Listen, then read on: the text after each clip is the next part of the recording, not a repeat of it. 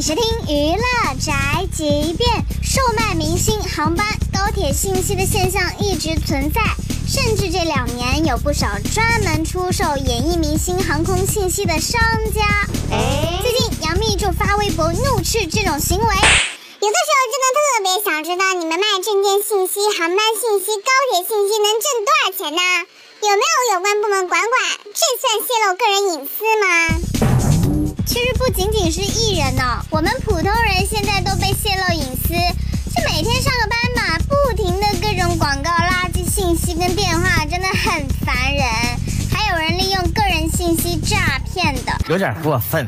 真的希望有关部门可以赶快立法管理。这就是本台加饭和发拉报道，以上言论不代表本台立场。